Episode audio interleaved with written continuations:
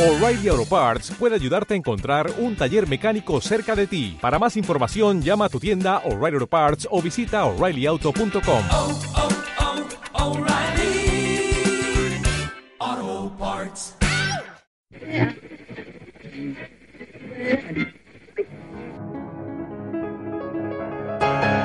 Es tiempo de tiempo ahora. Es tiempo de historia para la acción. Con René Apanta y Brian Tite. Desde el Poche del.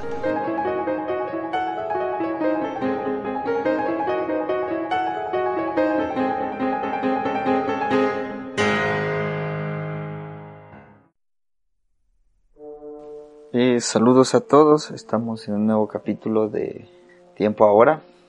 Es el capítulo 4, la invención del indio, el retorno del nativo, el indigenismo en el siglo XX. Es la segunda vez que grabamos este mismo capítulo porque la primera vez tuvimos un problema para grabar. Espero que salga mejor que la, anterior. Eh, dice Arturo Capdevila que un conquistador que mata es en definitiva un marido que ama. De ahí nosotros surgimos de aquellas espantosas nupcias, pero no somos españoles, ni indios, ni somos la combinación de los dos, venimos del centro de nosotros mismos. Esto para referirse al mestizaje y es una de las cosas que vamos a hablar en, en este, en este programa también, pero vamos a empezar con el indigenismo. Les saluda Reneto Apanta y Brian Tite, y como hemos visto a lo largo de este mes con la invención del indio, las transformaciones del indio como un sujeto imaginado por otros o imaginado por sí mismo, ha tenido un largo recorrido pasando por el establecimiento de los caciques y su rol en la colonia, pasando por los rebeldes que remecieron por unos instantes las estructuras del sistema colonial, luego en el siglo XIX eh, sujetos de definiciones y redefiniciones en los estados republicanos, aquellos sujetos inconclusos en nuestra modernidad y al mismo tiempo parte fundamental de ella. Entonces, frente a este contexto, ¿qué es lo que pasó en el siglo XX?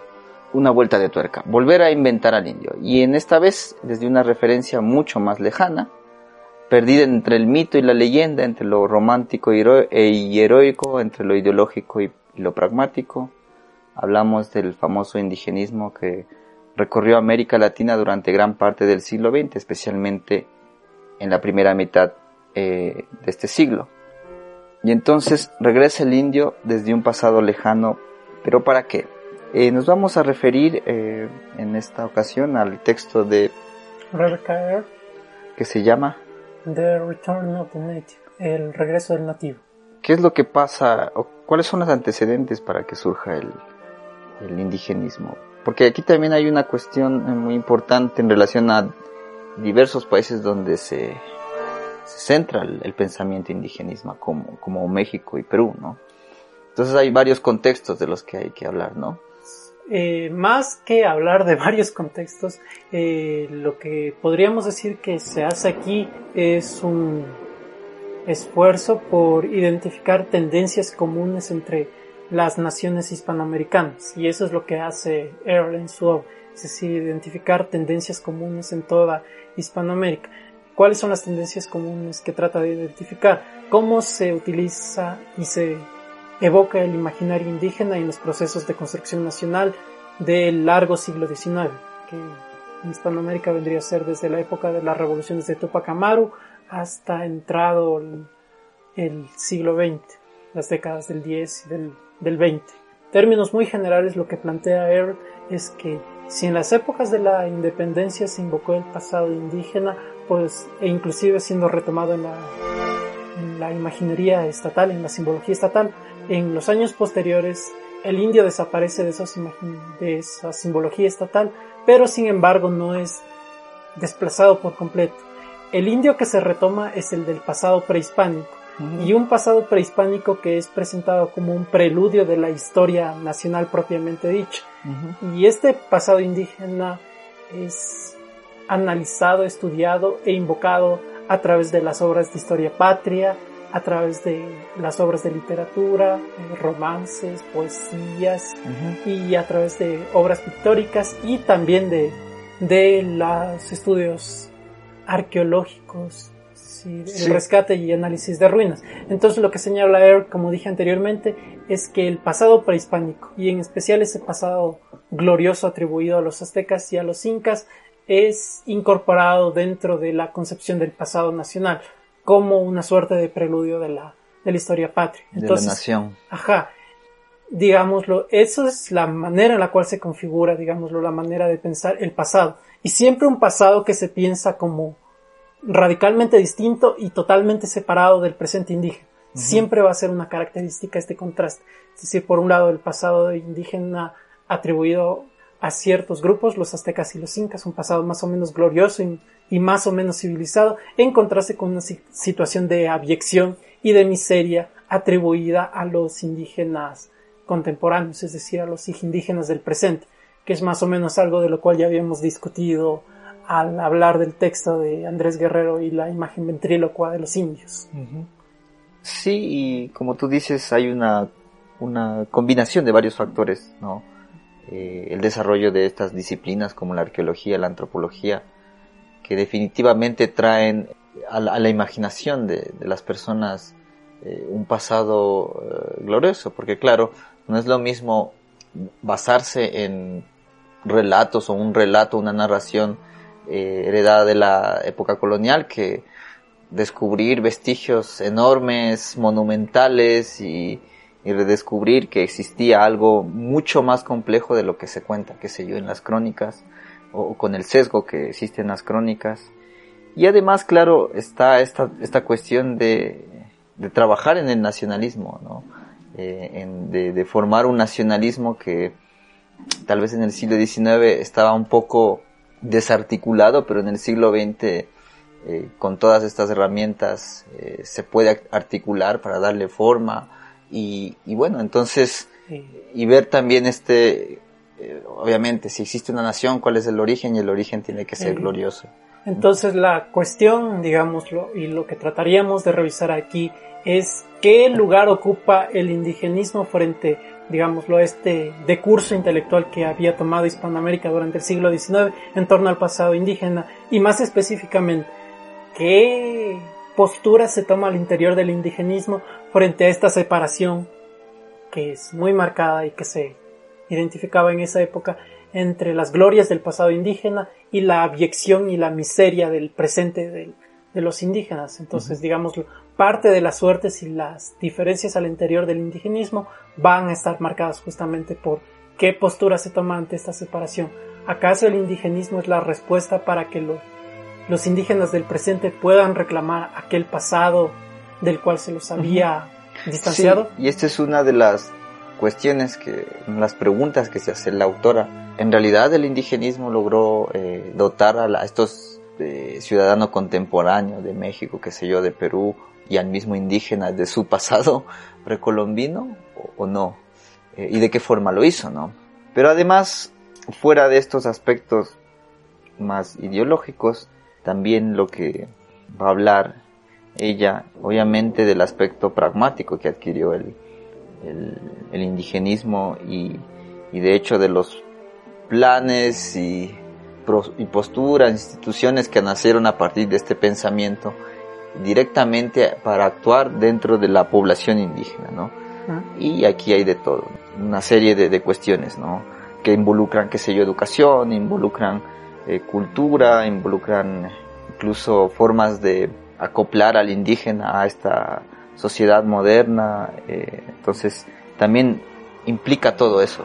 Bien, entonces yo creo que deberíamos eh, empezar a hablar específicamente de, de los Sí. países. Creo que lo que podríamos hacer es, quizás a breves rasgos, señalar qué era lo que abarcaba el indigenismo y a partir de eso lo que tú señalabas, eh, centrarnos en dos casos nacionales en los cuales tuvo relevancia el indigenismo por el hecho de que alcanzó el estatus de política estatal. Y los dos casos en particular de los cuales vamos a hablar van a ser los casos de, de México y de Perú. ¿Qué era el indigenismo o qué, en qué consistía el indigenismo? En términos muy generales para abarcar, digámoslo, varios fenómenos y aspectos, podría decirse que lo que procuraba el indigenismo era buscar que el indio se beneficiara de ciertos beneficios de los cuales disfrutaban otros ciudadanos, es decir, identificaba, digámoslo, una situación desfavorable entre los indígenas. Tras reconocer esa, esa situación, demandaba una intervención o una acción en favor de esos indígenas. Y esa acción general se tradujo en ciertos momentos en intervención estatal. Y esto queda manifiesto, digámoslo de alguna manera, esta postura indigenista, es decir, buscar hacer algo por el indio en, en la literatura que exponía el mundo indígena y denunciaba aquellas fuerzas a las cuales se atribuía la situación desfavorable en la cual se encontraba el indígena.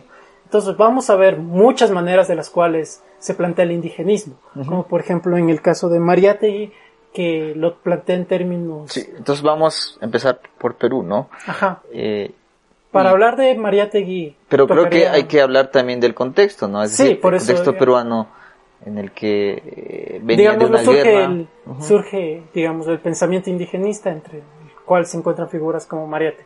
Primer elemento del cual podríamos mencionar es que la reflexión, digámoslo, el, in- está marcada por un hecho que es la guerra del Pacífico, la cual Perú y Bolivia la pierden ante Chile. Y entonces ante esa derrota la pregunta de lo nacional se vuelve como una cuestión de vida o muerte en el Perú. Es decir, eh, el Perú había perdido la guerra porque no había existido una nación que la defendiera. Entonces la pregunta es, ¿qué hacer con esa nación? ¿Cómo consolidar y fortalecer la nación? Y entonces una de las cuestiones que surge en- ante ese interrogante es que uno de los factores de la nación que no contribuyó activamente fue el de los indígenas. Entonces hay que hacer algo para Que además solucionar lo que se denominaba el problema del indio. importantísimo de la nación, Ajá. o de, de- de- de- de Perú, ¿no? Ajá, Y más aún en esta época. ajá. Y entonces, claro, como tú dices, sur- surge eh, la, la disyuntiva de qué es eh, la nación y cómo trabajar con el, el problema del indígena. Y entonces, claro, surgen varias eh, posturas y una de ellas es la de Mariátegui. La postura de Mariátegui, eh, sería, creo que el que, el que trajo, ¿no? La discusión Latinoamérica acerca de eh, discutir el problema del indígena, pero a través de una visi- visión marxista, ¿no? Sí, es muy marcado en el caso peruano.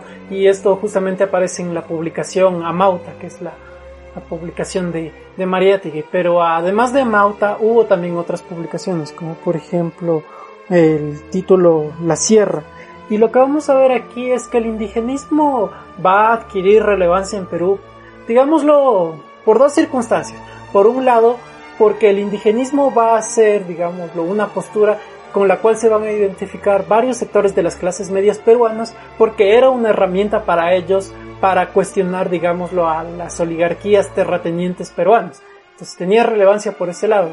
Y por otro lado, por lo que habíamos señalado anteriormente, que en el caso del Perú el indigenismo de cierta manera llegó a alcanzar un estatus de eh, oficial, justamente en la década de 1920 eh, con la llegada de Leguía, del presidente Leguía al poder en el Perú.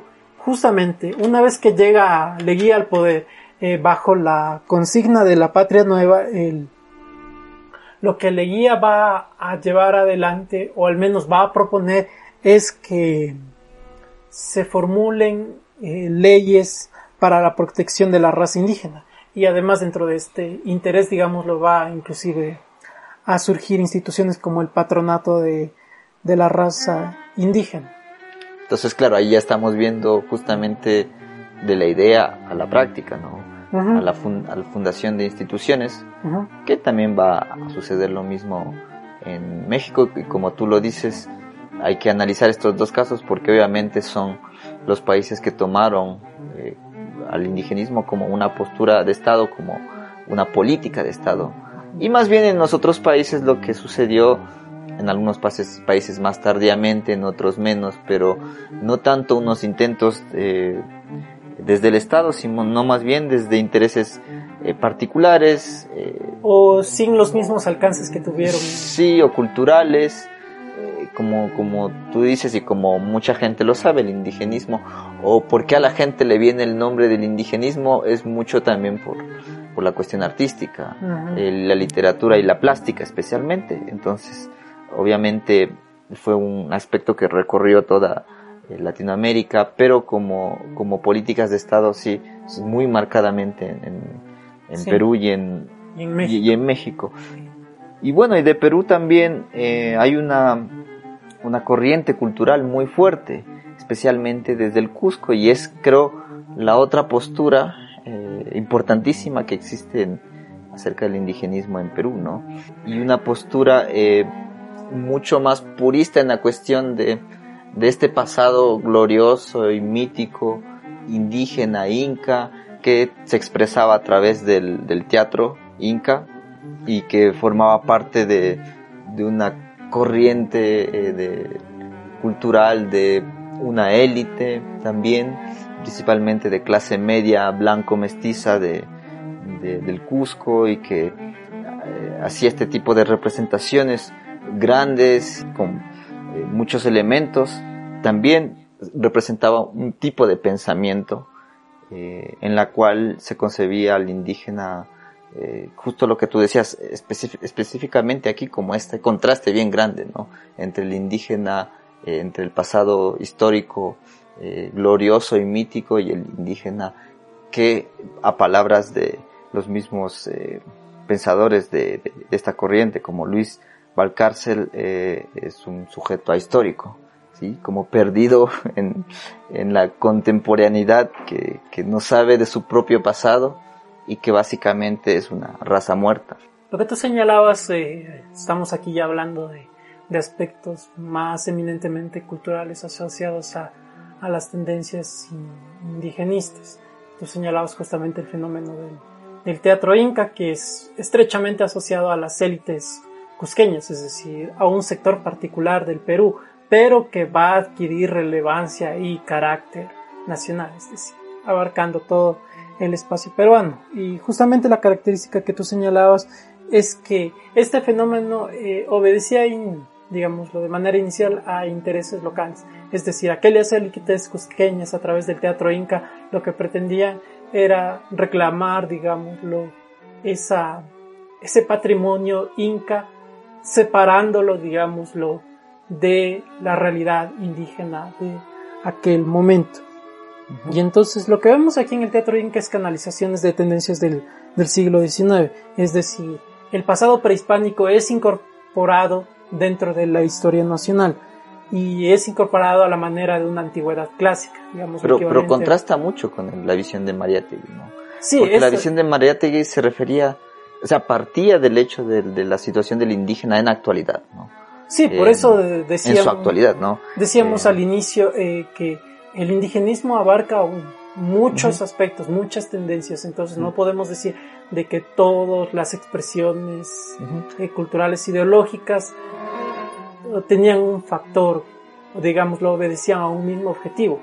Es decir, el elemento común del indigenismo era que hacía alusión a la cuestión del indígena y presentaba la cuestión del indígena como una cuestión de la cual debía tratarse y discutirse, pero no más. Dentro de eso podía haber muchos Sí, aspectos. pero, pero en términos, en términos nacionales es lo que, en el términos del Estado-Nación, porque Sí. por ejemplo, digamos, para contrastar con nuestro tiempo, obviamente sigue la discusión acerca de lo indígena, pero en otros términos, también en términos que ya se tratan de alejar más bien de, de la cuestión del Estado-Nación o que le critican mucho eh, o que ad- adquieren nuevas posturas, eh, pero obviamente es muy diferente, en cambio, en esta época se partía del uno de los temas que, que como eh, como un tema transversal, creo, de todo el, eh, de todo el indigenismo latinoamericano era esta cuestión, la cuestión del, del Estado-Nación, ¿no? Y cómo incorporarlo o cómo trabajar con el tema indígena en lo, en lo histórico, incorporarlo a la, noción de Estado-Nación, ¿no? Que se presenta muy fuertemente en, en Perú y en, y en México. Y no sé qué más decir sobre Perú. Eh, lo que estaba terminando de señalar, es decir, dado que estábamos hablando de las manifestaciones culturales, lo que yo te señalaba es que, claro, eh, lo que caracteriza cada- lo característico de las manifestaciones culturales en el caso, por ejemplo, del teatro inca, es que se recuperaba ese pasado prehispánico, incorporándolo dentro de la historia nacional, en una suerte de antigüedad clásica, y al mismo tiempo manteniendo esta tendencia de la cual había hablado del siglo XIX, en la cual se establece esta separación, este quiebre entre las glorias del pasado prehispánico y la abyección y miseria del, del presente de los indígenas. Bueno, trasladándonos ahora a México. em, Igualmente nos toca hablar del contexto. Claro, el- y entonces, en ese caso, se puede comparar con los dos. Los dos vienen de, de un proceso complejo, ¿no? Perú de, de la guerra del Pacífico, con, con muchísimas eh, pérdidas eh, en, en cuestión territorial, pero también a nivel simbólico, a nivel ideológico y, y bueno, México a partir de una transformación viene de la Revolución Mexicana, primera década del, del siglo XX. De igual forma, el, el indigenismo en México va dando formas también a diversas instituciones. Lo que podría decirse en todo caso es que en el caso de México, digámoslo, como habíamos señalado, es de un carácter estatal, pero un elemento además particular es que se traduce en instituciones. Y esto va a ser un elemento muy característico que proviene a partir de la revolución, que justamente se van a crear instituciones como la Dirección de Antropología en 1917, a la cual va a estar a la cabeza Manuel Gamio, que va a ser una figura clave para entender el pensamiento arqueológico e indigenista en México, y otras instituciones como la Dirección de Cooperativas Agrícolas en 1920 o la Secretaría de Educación Pública en 1921, que va a llevar a cabo las misiones culturales al mando de una de las figuras muy destacadas de esa época, que es la de José Vasconcelos precisamente.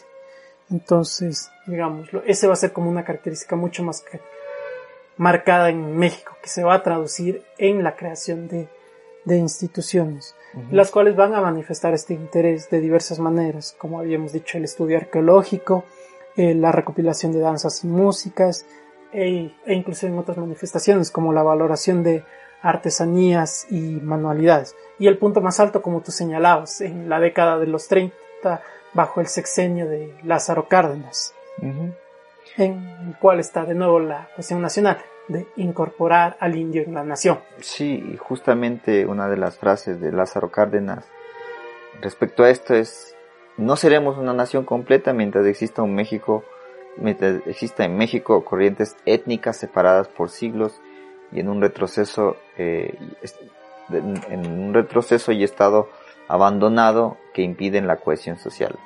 Eh, obviamente aquí está como sintetizada la, la postura respecto al tema indígena y por qué era tan importante el indigenismo en México, justamente para ejecutar eh, este tipo de políticas que necesitaban eh, incorporar al indígena, al, al, Estado-Nación. Claro, la cuestión en México es, bajo Cárdenas especialmente, se trató no, no de indianizar México, sino de mexicanizar lo indígena en México. Y esta es como una de las eh, cuestiones que han, cuales se puede decir que en México son como muy evidentes, incluso en la actualidad, creo.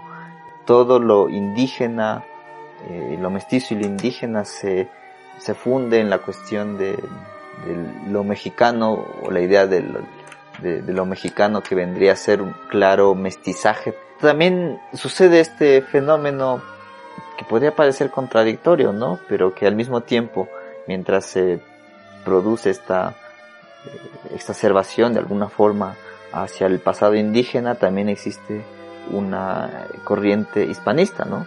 Eh, sí, creo que aquí tú identificas dos elementos, digámoslo, en los cuales se puede identificar los alcances y los límites del, del indigenismo en México, de Perú a inicios del siglo XX.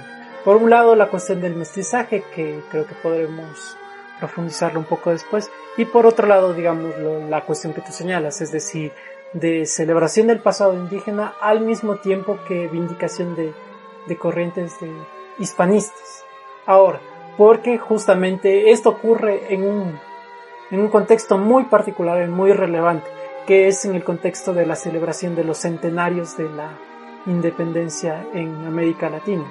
Es decir, eh, para aquel entonces, en, en 1921 México estaba celebrando eh, la victoria de Iturbide sobre los españoles y Perú por otro lado estaba también celebrando la, la independencia. Entonces, ¿qué es lo que vamos a ver en el caso de, de ambos países?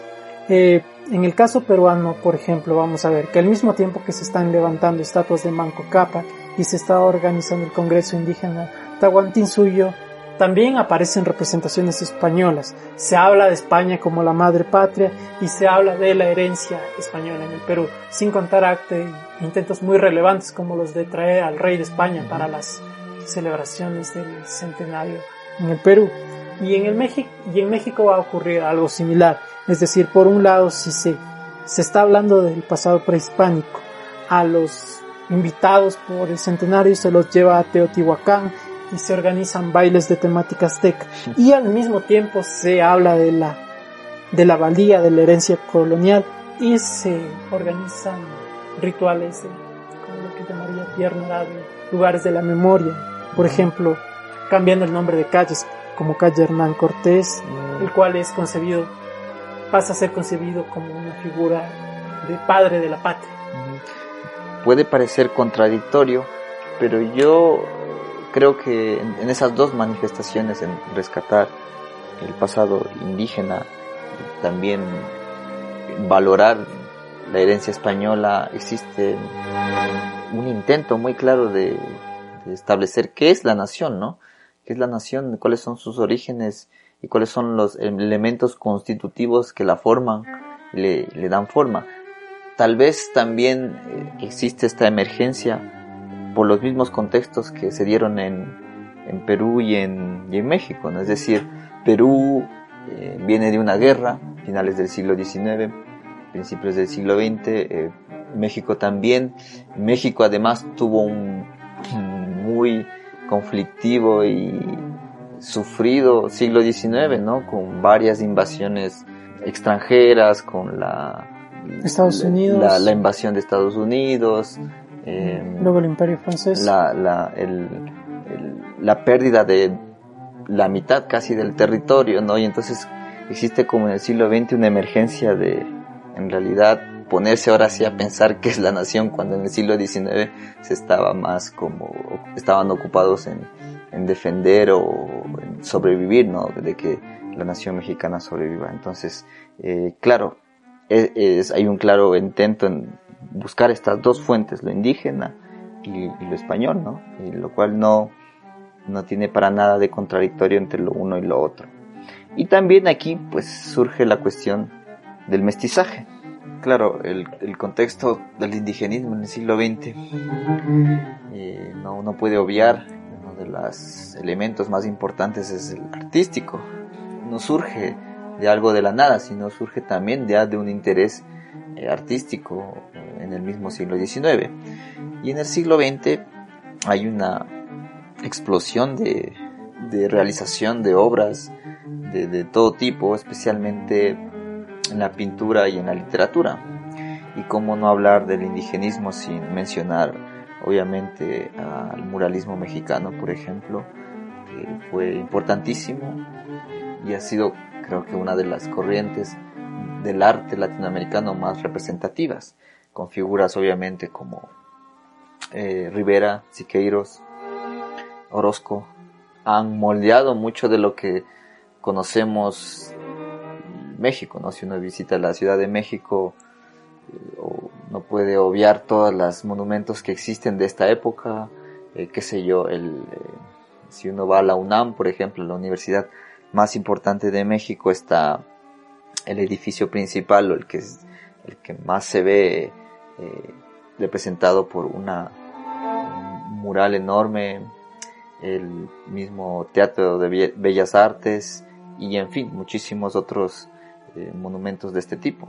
Sí, eh, creo lo que podríamos señalar es que, digamos, un elemento en el siglo XX y que repita tendencias del siglo XIX era lo que habíamos señalado anteriormente, es decir, incorporación del pasado prehispánico eh, dentro de la historia nacional, siempre manteniendo esta distinción entre las glorias del pasado prehispánico y, y la realidad de los indígenas en el presente. Pero si es que hay algo de novedoso es justamente esta explosión del interés artístico por la cuestión indígena y esto va a ser muy marcado como tú lo señalabas en México con, con el muralismo. Y esto va a proceder también, como habíamos mencionado anteriormente, de este interés intelectual e institucional desde otras ramas, como la arqueología. Es precisamente Gamio el que señala que debe haber un interés por las formas artísticas indígenas. Y esto lo decía Gamio después de las excavaciones que había hecho en Teotihuacán.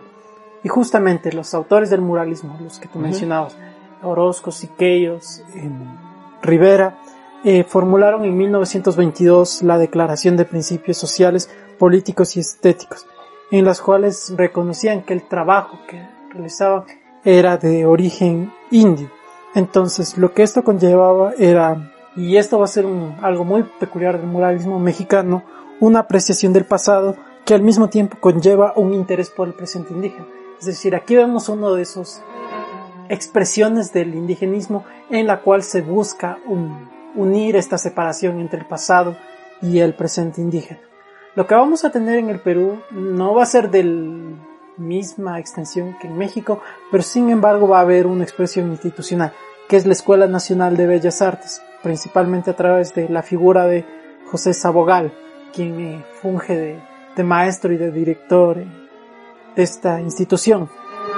Y va a ser particular eh, el rol de Sabogal porque él va a ser uno de los ilustradores de la revista Mauta de José Carlos Mariátegui e inclusive Mariátegui lo va a exaltar como el primer pintor peruano porque va a ser a su criterio el primero que se ocupa como de la cuestión de lo indígena como un elemento central del arte y como tú habías señalado anteriormente en el resto de América Latina va a haber expresiones, pero no van a ser del, mismo alcance como ocurrió en, en México y en Perú. En todo el caso, lo que vamos a ver y algo que va a ser más generalizado en, en Hispanoamérica, que también va a estar evidentemente en México y en Perú, es la reivindicación de lo mestizo. Esto sí va a ser un elemento bastante fuerte, digámoslo, en toda Hispanoamérica por estos tiempos. Entonces es momento de revisar cuál es el, la relación entre el indigenismo y la defensa del mestizaje. Sí, y al pensar en, en el mestizaje, puede pensar en un aspecto creo que más universal, eh, que se refiere al mestizaje desde el punto de vista biológico, eh, pero en Latinoamérica el mestizaje especialmente se dio desde el punto de vista ideológico, lo cual es eh, algo muy interesante y particular de, de, de, nuestra región, con pensadores y ideas bastante complejas, bastante trabajadas acerca de lo que es el mestizo. Entonces, obviamente, eh, aquí tenemos que hablar de los grandes pensadores, como Vasconcelos en, en México y Rojas en Argentina. Como tú lo mencionabas antes, Vasconcelos fue el encargado de una de las instituciones más importantes. De la Secretaría de Educación eh, y de las Misiones Culturales. Sí, justamente. Fue uno de los puntales, digamos, del interés dentro de la revolución por el indígena. Es decir, por, bueno, en el caso de Vasconcelos, proporcionar cultura al indígena. ¿En qué se resume el pensamiento de Vasconcelos? Eh, creo que, bueno, además que Vasconcelos es una figura bastante compleja porque tuvo un inicio muy cercano y fundamental para el pensamiento indigenista, pero indigenista, pero luego evolucionó hacia eh, o evolucionó o cambió, mejor dicho, hacia otro tipo de posturas, incluso mucho más polémicas, hasta más o menos perder su perderse su figura ya en los años 30 y, 30 y 40. Pero creo que la, la obra fundamental de Vasconcelos es La raza cósmica, que si no me equivoco es un ensayo o un libro. Eh, o sea, fue publicado como libro, pero sí es un ensayo relativamente corto, más o menos unas 40 páginas. Uh -huh. eh, sí, digamos, lo, lo que vamos a ver en el caso de Vasconcelos es una reflexión acerca de la realidad y el porvenir de Hispanoamérica ante todo. Y es clave esto, en la cuestión de, del porvenir. En la raza cósmica lo que va a plantear Vasconcelos es que Hispanoamérica tiene una misión y es una misión de la realización del futuro de la humanidad. Y es esto a lo que está haciendo referencia Vasconcelos al hablar de la raza cósmica, es decir, la realización de la humanidad en el futuro. ¿Y qué es lo que está planteando específicamente Vasconcelos?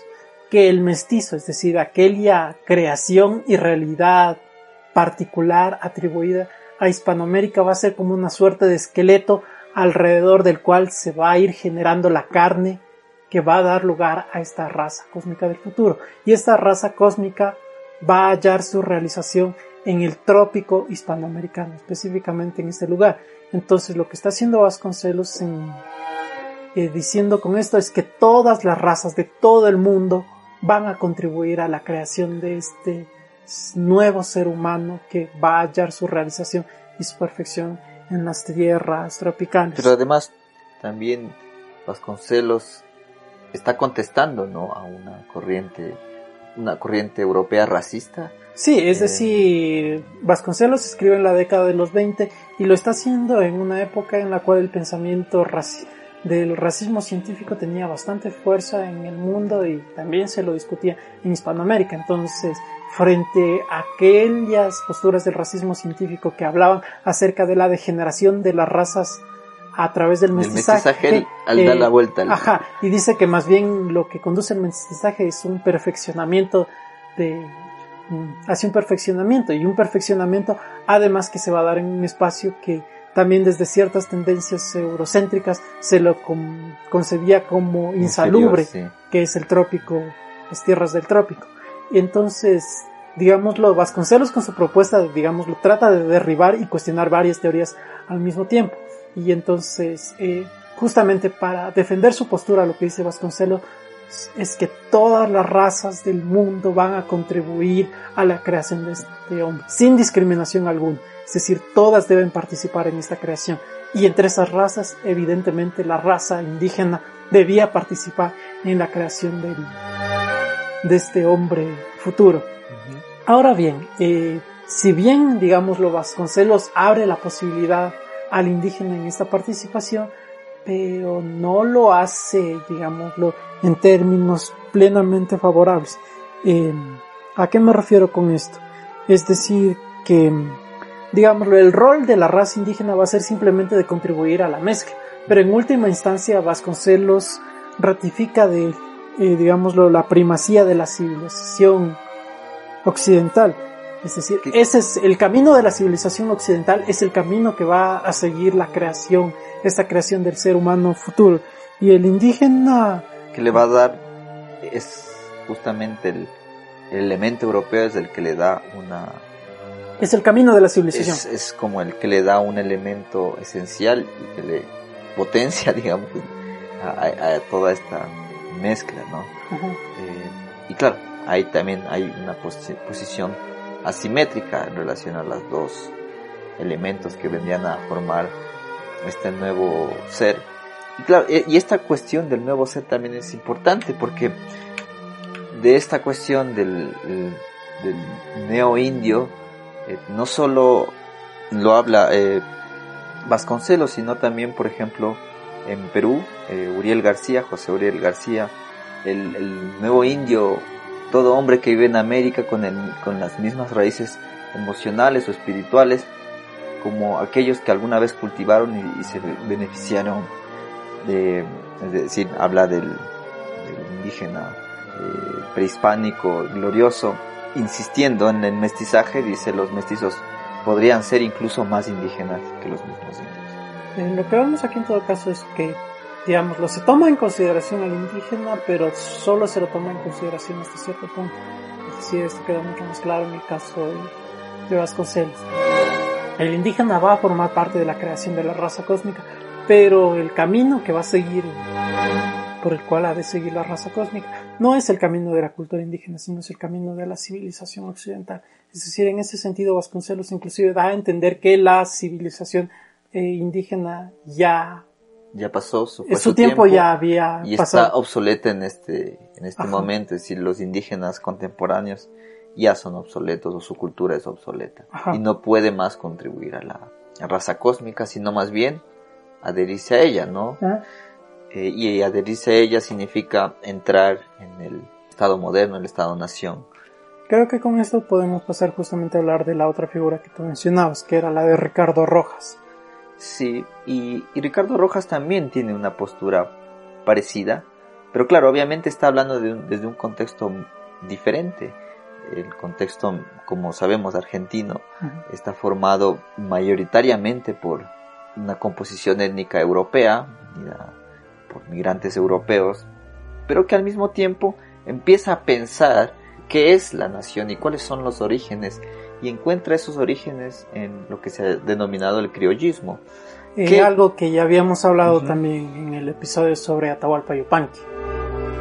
Sí, que habíamos hablado en la cuestión de la música y cómo la música empieza, en- especialmente en Argentina y en Chile, empieza a reflejar este pensamiento que frente a la llegada y de las migraciones y en un esfuerzo por tratar de establecer orden en medio de, ese caos. flujo, eh, trataban de identificar unos orígenes nacionales que en términos se resumía, digámoslo, a una síntesis del elemento español y de un elemento indígena atribuido a eso. Entonces, Y claro, es eh, Rojas lo que manifiesta es que los indígenas también vienen a, a aportar a este nuevo ser que vendría a ser el criollo.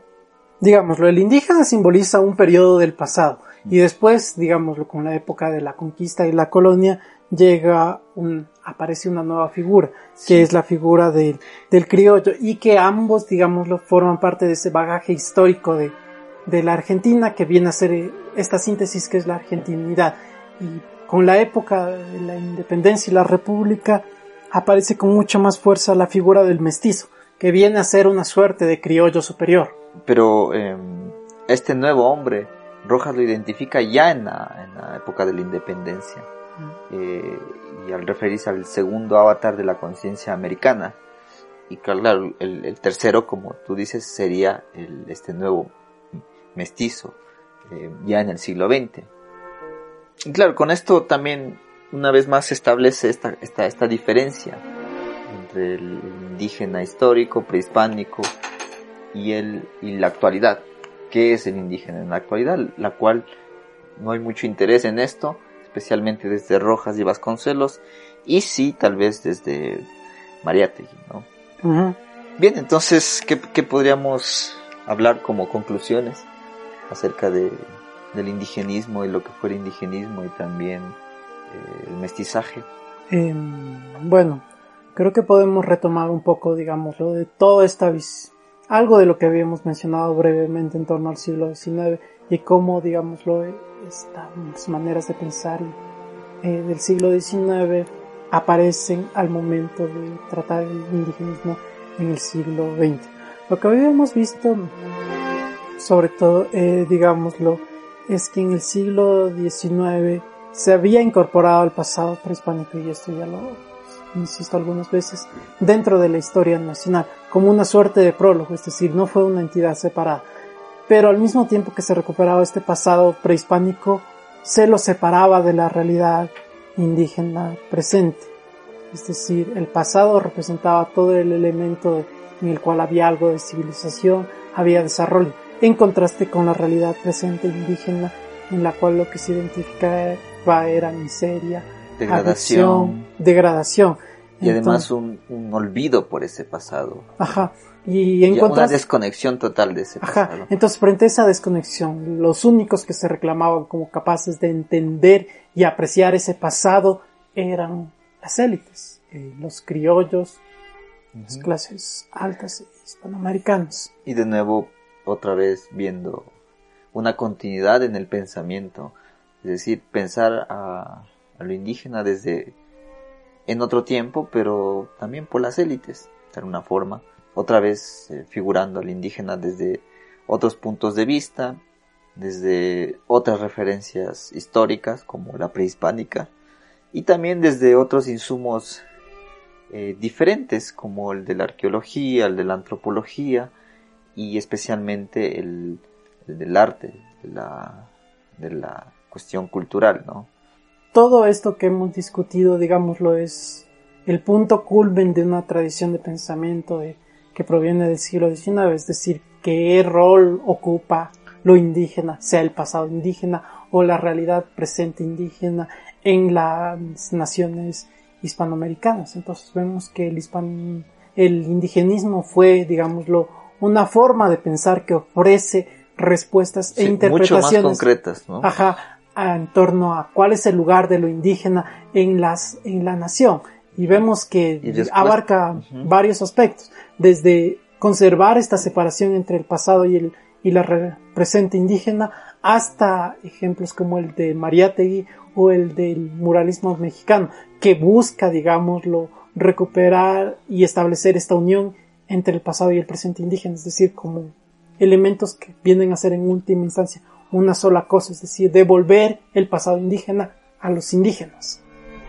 Y sí, justamente es, em, como tú lo decías, un- una respuesta mucho más concreta al problema que se venía arrastrando desde el siglo XIX y con unas respuestas mucho más contundentes, tal vez tan contundentes que crearon eh, instituciones que han quedado hasta ahora, no sé, en México, qué sé yo, la creación del Instituto em, Nacional de Antropología viene de esa época y otro tipo de manifestaciones, entonces el tema del indígena eh, para nada queda zanjado, pero eh, de una forma da unas respuestas mm, mucho más eh, concretas y pragmáticas y que han tenido una difusión y un alcance mucho mayor tal vez que las posturas que se generaron en el siglo XIX.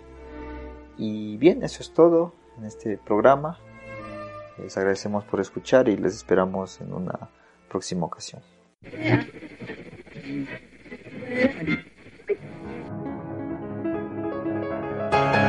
Es tiempo de tiempo ahora. Es tiempo de historia para la acción. Con René Tuapanta y Brian Tite. Desde el Poche del planeta.